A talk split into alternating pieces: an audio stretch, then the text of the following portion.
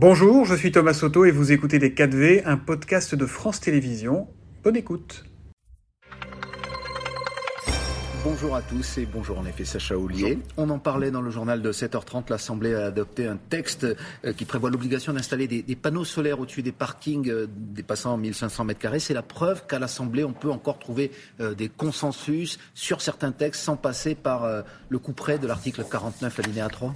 C'est plus globalement un texte qui prévoit l'accélération du déploiement des énergies renouvelables dans notre pays, de l'éolien, du photovoltaïque. Et c'est un texte qui, comme d'autres, à chaque fois que ce n'est pas un texte budgétaire, est adopté avec les voix de l'opposition, parfois à gauche, parfois à droite, mais qui montre, qui est une illustration, hein, notre volonté de construire la loi avec les oppositions et de tirer toutes les conséquences la gauche qui vous a de la majorité relative.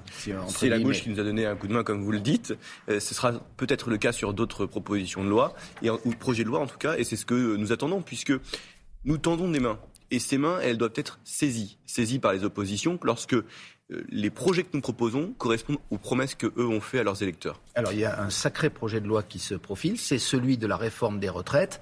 Vous dites qu'en dehors des budgets, euh, eh bien, vous trouvez des consensus et on ne passe pas par le 49.3. Sauf que là, sur les retraites, euh, c'est notamment Aurore Berger, la présidente de votre groupe, qui le disait hier. Il est possible que le 49.3, c'est-à-dire euh, l'adoption sans vote, soit utilisé aussi pour la réforme des retraites, qui serait, c'est un peu technique, intégrée dans le budget rectificatif de la sécurité sociale. Vrai ou faux D'abord, vous, vous avez précisé une chose qui est intéressante, c'est que la réforme des retraites est une partie du budget.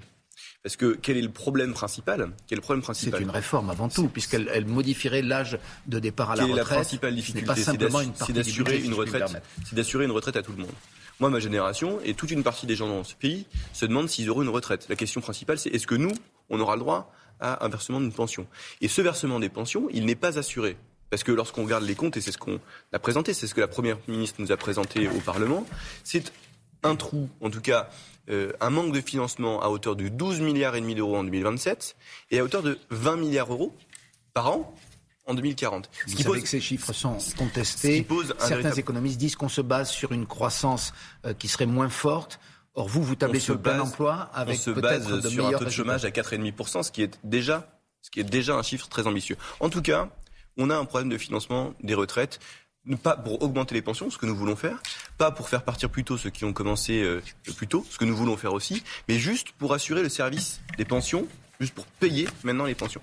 Et donc c'est un texte qui doit euh, dire comment, combien on doit, comment on fait pour mettre des mesures qui sont des mesures qui sont plus égalitaires, des mesures que je vous ai décrites, et donc qui est une mesure budgétaire et qui, on l'a dit, euh, peut donner lieu soit à des négociations, soit faute de négociations, à des responsabilités qui seraient prises par la majorité. Alors, revenons, si vous le voulez bien, à ces responsabilités. Je me permets de vous reposer la question. Est-il possible, donc, que cette réforme des retraites dont vous dites qu'elle fait juste partie de... qu'elle est un, élément du budget, est-il possible que cette réforme, cette grande réforme, elle soit adoptée via un article 49.3 s'il euh, n'y a euh, pas le consensus, ou en tout cas les, majorités que vous souhaitez trouver? C'est la question que je vous pose, monsieur J'ai presque envie de vous dire que le pire n'est jamais certain mais la réalité, c'est que on a des outils euh, constitutionnels qui sont à notre disposition, et j'ai déjà, dit euh, sur d'autres plateaux à vos confrères que c'était une possibilité. Ça n'est pas notre volonté. Ce n'est pas notre volonté, mais ça reste. ça laissera pas une trace quand même. Euh, assez sérieuse qu'un tel texte avec une telle portée soit adopté sans un véritable débat? D'abord, on a un débat on a un débat sans un véritable vote, excusez-moi. On, a un débat sur euh, faut-il oui ou non équilibrer les comptes sociaux et le compte des retraites. On a un débat aussi euh, dans chaque budget puisque chaque année le Sénat dépose un amendement pour reporter l'âge légal. Donc le vote, il aura lieu au Parlement il aura lieu euh, à l'Assemblée, il aura lieu au Sénat. Et puis même lorsqu'il y a l'utilisation d'un article 49 alinéa 3, il y a toujours une motion de censure qui permet aux détracteurs, aux, gens qui, aux personnes qui sont opposées, aux députés qui euh, ne souhaitent pas de la réforme, bien de censurer le gouvernement. Vous appartenez à ce qu'on appelle euh, l'aile gauche du parti macroniste. Vous, vous le revendiquez. Hein. vous, venez de la gauche. Vous peut-être gardez une sensibilité dans cette partie de l'échiquier politique. Comment vous appréciez cette espèce de barrage de front syndical face à cette réforme, y compris de la part de la CFDT qui était pardon, mais qui était favorable ou en tout cas ouvert à la précédente réforme euh, lors du premier quinquennat d'Emmanuel Macron. Si on, si on, se dit euh, concrètement les choses, même si la, réforme du, du, système universel de pension de retraite, le système universel que nous voulions au départ, euh, même si c'était la meilleure qu'on pouvait faire, elle n'a pas été comprise. Et on a une responsabilité collective de ne pas avoir su la faire là non plus, Là non plus, elle n'est pas comprise. Enfin, en tout cas, elle n'est pas acceptée. Précisément. Alors, Précisément, précisément, c'est à nous d'expliquer la raison pour laquelle nous avons besoin aujourd'hui de financement. Besoin de financement pour le paiement des pensions, besoin de financement pour les droits nouveaux.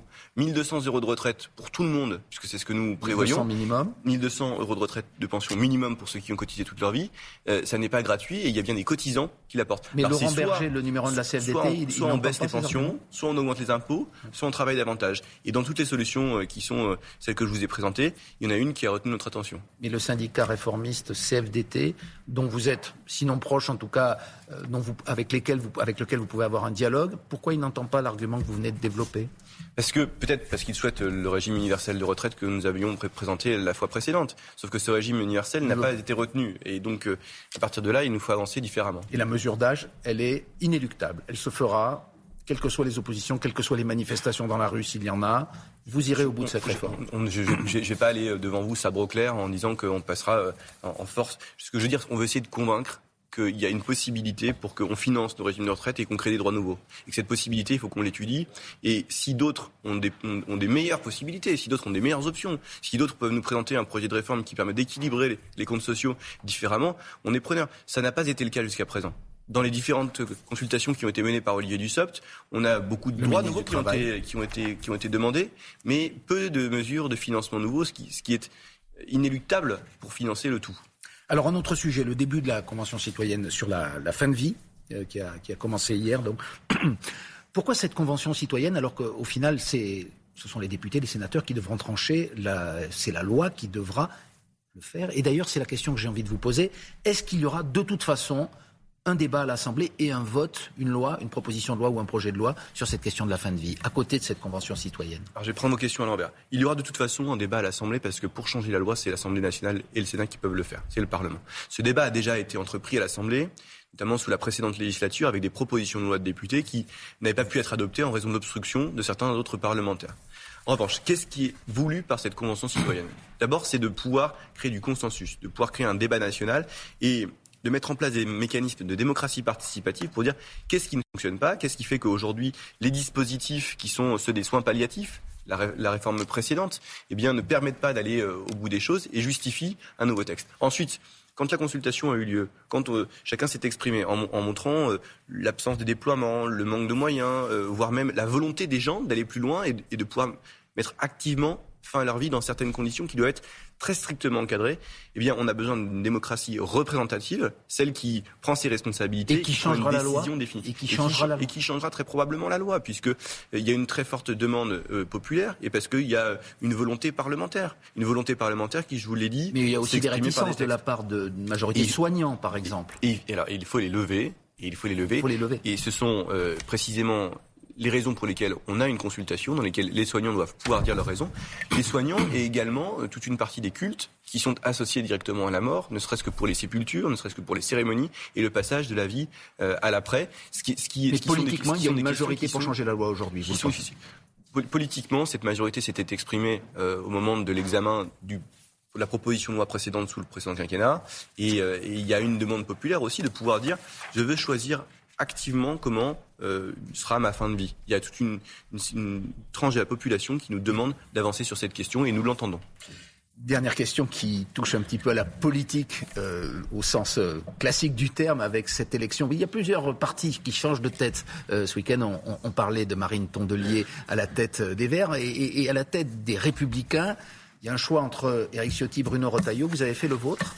Non, parce que pour nous, c'est blanc bonnet et bonnet blanc. Ce que, ce que je veux vous dire, c'est que d'abord, toute cette phase de congrès que vous avez décrite, avec euh, les écologistes, les socialistes et les républicains, ça ne facilite pas évidemment le travail parlementaire puisque euh, parfois il y a un peu de surenchère qui est liée aux opérations électorales internes Donc au parti. Les choses rentreront dans l'ordre après, je, euh, je, notamment je, chez LR lorsqu'ils auront un nouveau chef, vous pensez? je, souhaite que lorsqu'on présente des textes, et vous l'avez dit en, en, ouverture, qui correspondent aux promesses que les partis ont fait à leurs électeurs, pour le déploiement du renouvelable, pour l'équilibre des comptes sociaux, mmh. pour la régularisation des travailleurs sans papier, euh, ou pour la sévérité à l'égard des délinquants étrangers, eh bien l'opposition puisse saisir les mains que nous lui tendons et que euh, dans un esprit, un esprit de consensus, elle puisse, puisse adopter nos, textes. Oui, mais concrètement, euh, sur, euh, pour en revenir à LR, vous attendez, on parlait du, pas grand -chose. du coup, ah, vous n'attendez pas grand-chose, même pas, pour reprendre l'expression du coup de main dont on parlait avec la gauche au début de l'émission, sur les retraites, pour éviter justement ce passage au 49-3 bah, il faudra que. il faut que la droite vote avec vous? il faut, que, que dans ce cas, chacun prenne ses responsabilités et mette